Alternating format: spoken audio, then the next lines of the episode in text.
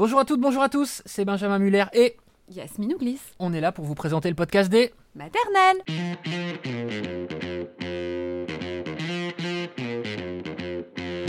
Aujourd'hui, on parle d'un sujet qui est pas drôle. Comment concilier maternité et dépendance aux drogues. Donc vous allez entendre un témoignage, celui de Flora, et nous serons avec une psychiatre juste après, docteur Muriel Salmona.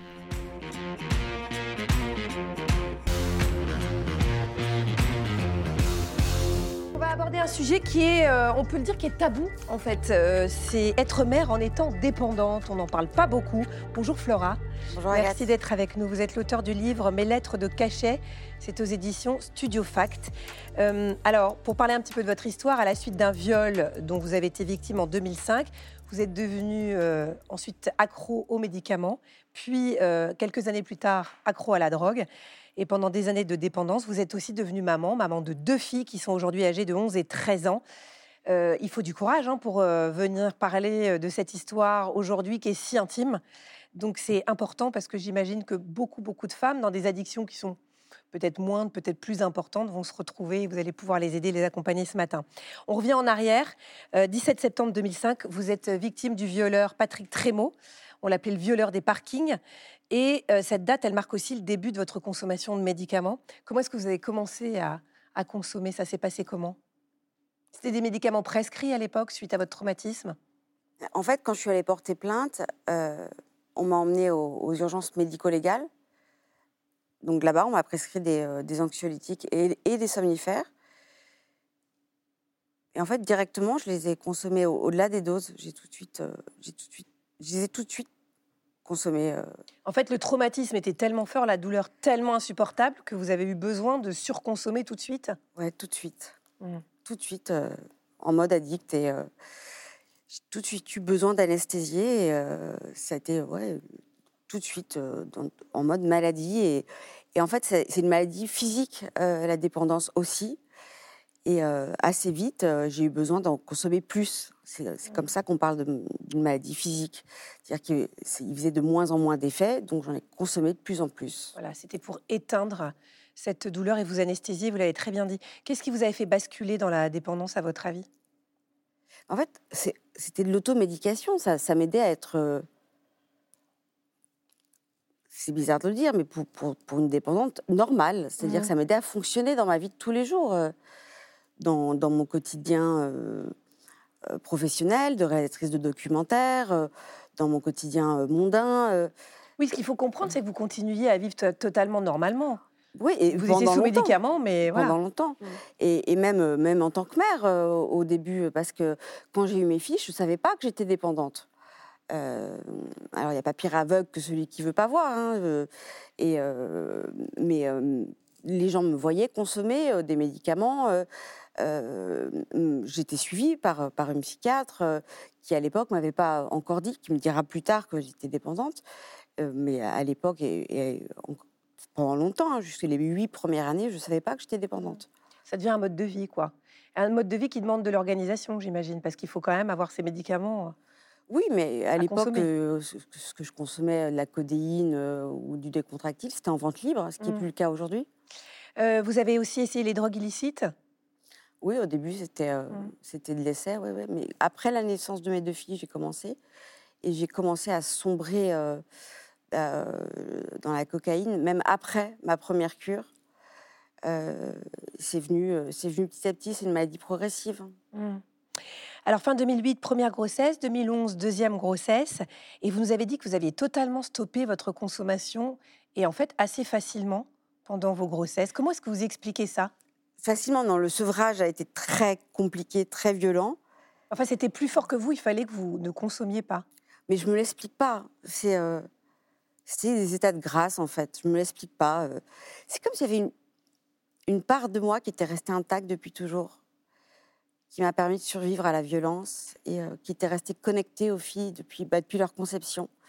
Une sorte d'instinct de survie. Et, et en fait, ça c'est pas une question de force ou de volonté pour moi euh, d'avoir arrêté de consommer. C'est plutôt une, euh, une question d'avoir pu parler aux bonnes personnes au quotidien finalement.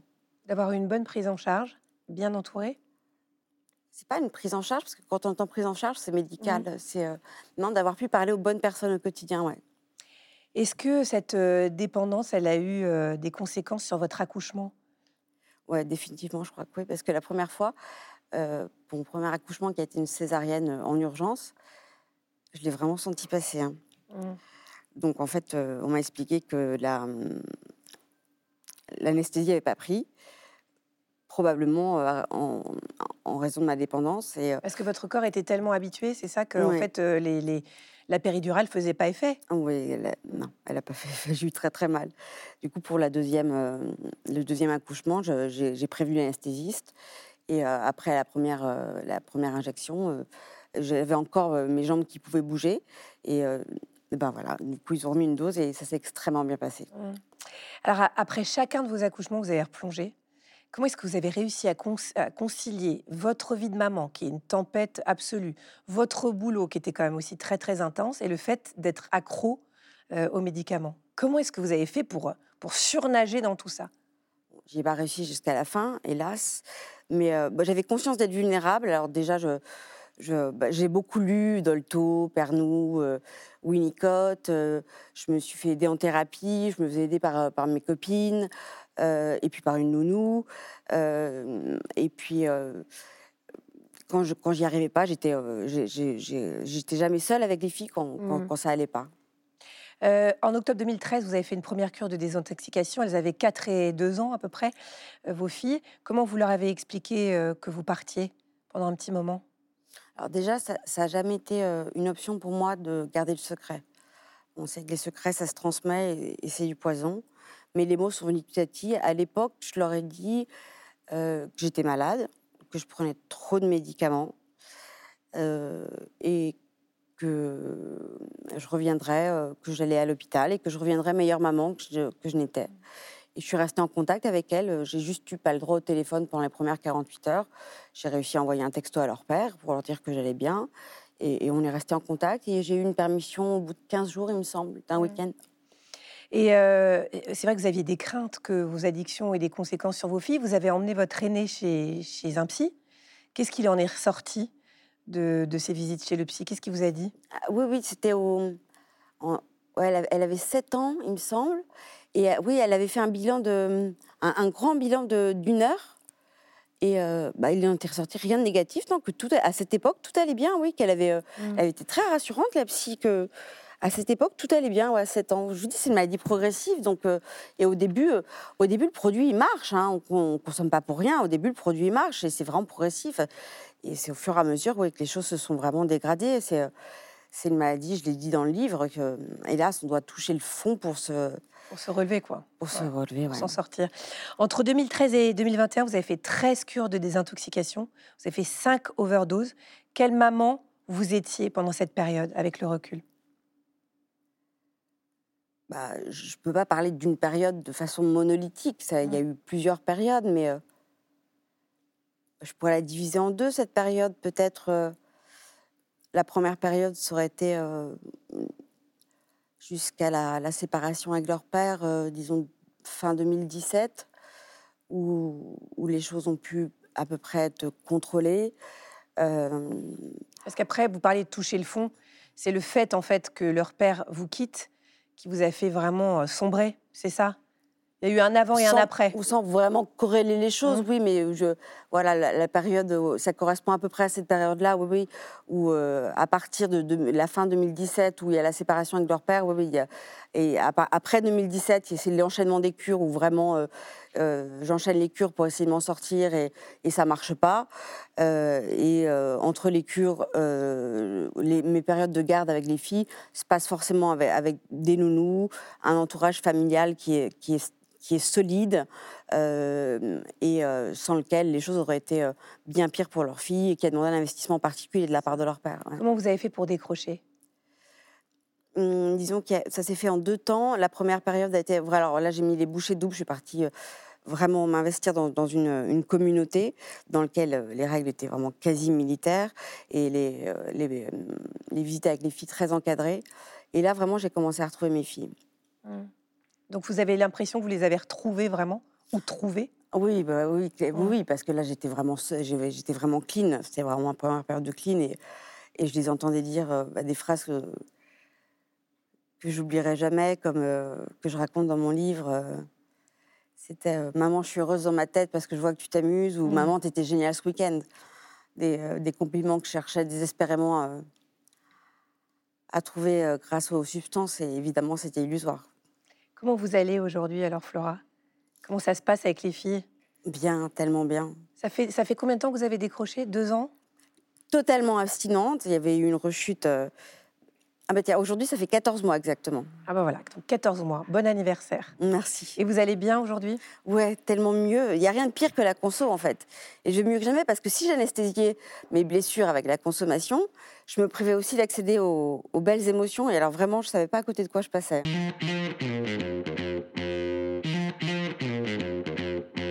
Docteur Muriel Salmona, merci mille fois d'être dans la Maison des Maternelles. Vous êtes psychiatre spécialisée en psychotraumatologie. Vous êtes aussi présidente de l'association Mémoire traumatique et victimologie. On vous voit beaucoup dans les médias. Vous œuvrez beaucoup pour euh, le bonheur des femmes, il faut le dire. Et vous êtes aussi euh, auteur du Livre noir des violences sexuelles. C'est la troisième édition chez Duno. Euh, alors, quand on entend le témoignage de Flora, on sent évidemment on sent la, douleur, on sent le besoin d'anesthésier cette douleur à tout prix. Comment peut-on expliquer que pendant ces grossesses, elle est la force euh, de ne pas anesthésier justement? C'est fou. Oui, oui. Alors euh, à la fois ça peut paraître fou, mais c'est logique. Hein. C'est une euh, anesthésier sa douleur, sa mémoire traumatique, en fait, qui fait revivre l'horreur mmh des violences qu'on a subies. Et c'est un véritable, une véritable torture avec un, champ miné. Et c'est, du coup, on met en place des stratégies de survie. Et les addictions, ça fait partie des stratégies de survie, mais il y en a plein d'autres. Mmh et du coup, c'est aussi un choix. Donc, euh, une grossesse, c'est un, moment en plus privilégié où on peut être, euh, on peut s'autoriser à beaucoup plus se protéger aussi.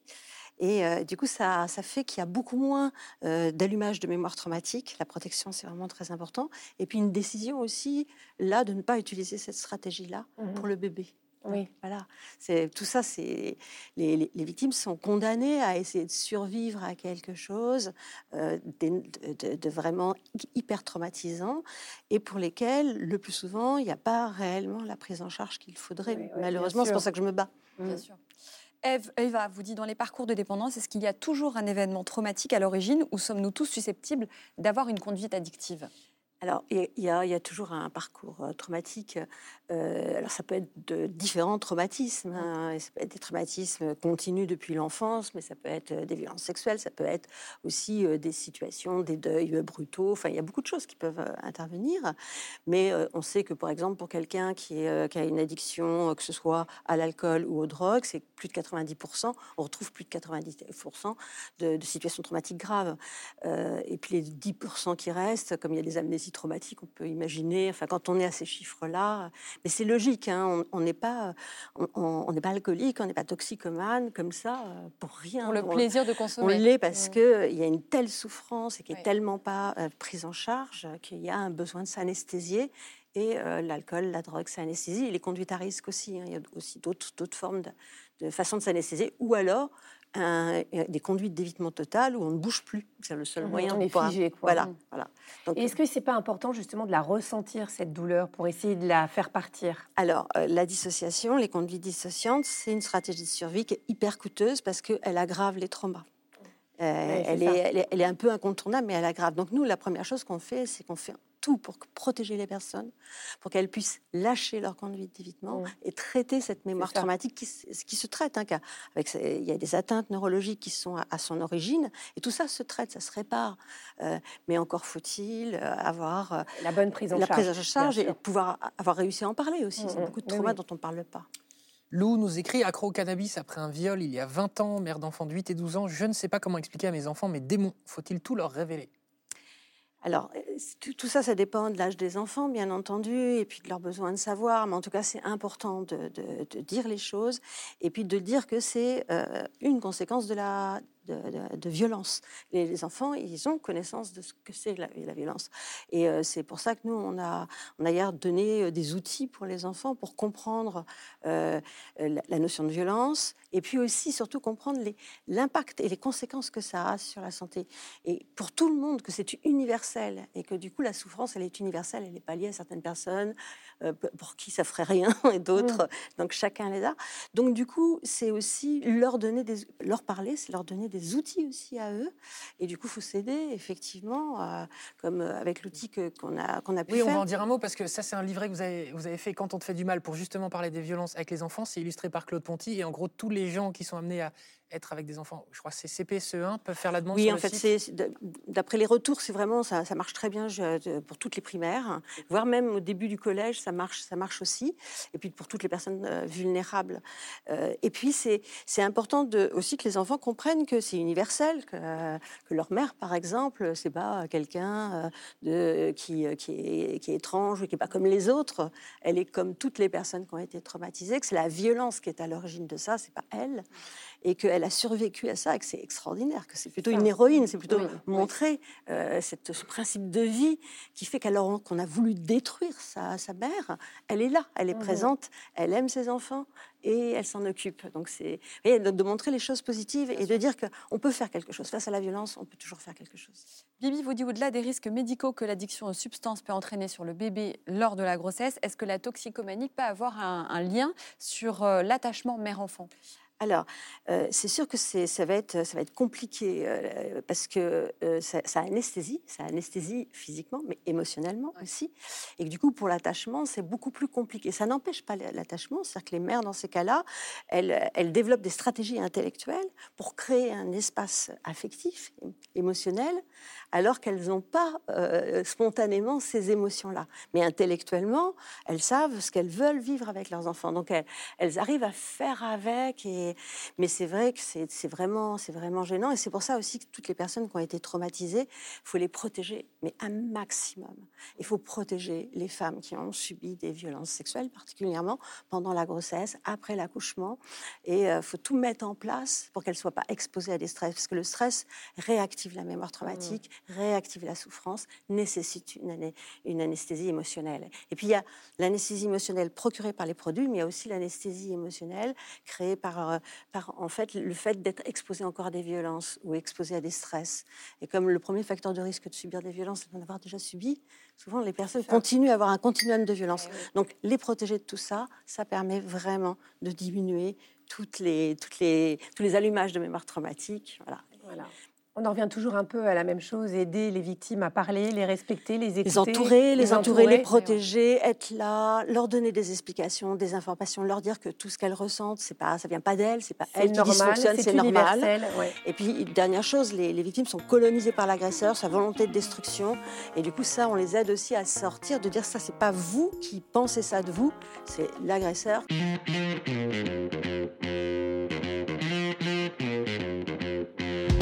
Merci beaucoup, docteur Muriel Salmona, et surtout merci à Flora d'être venue dans la maison des maternelles. Flora qui a donc pu voir en vrai Yasmine Ouglis, et ça, ça n'a pas de prix. Je suis assez d'accord.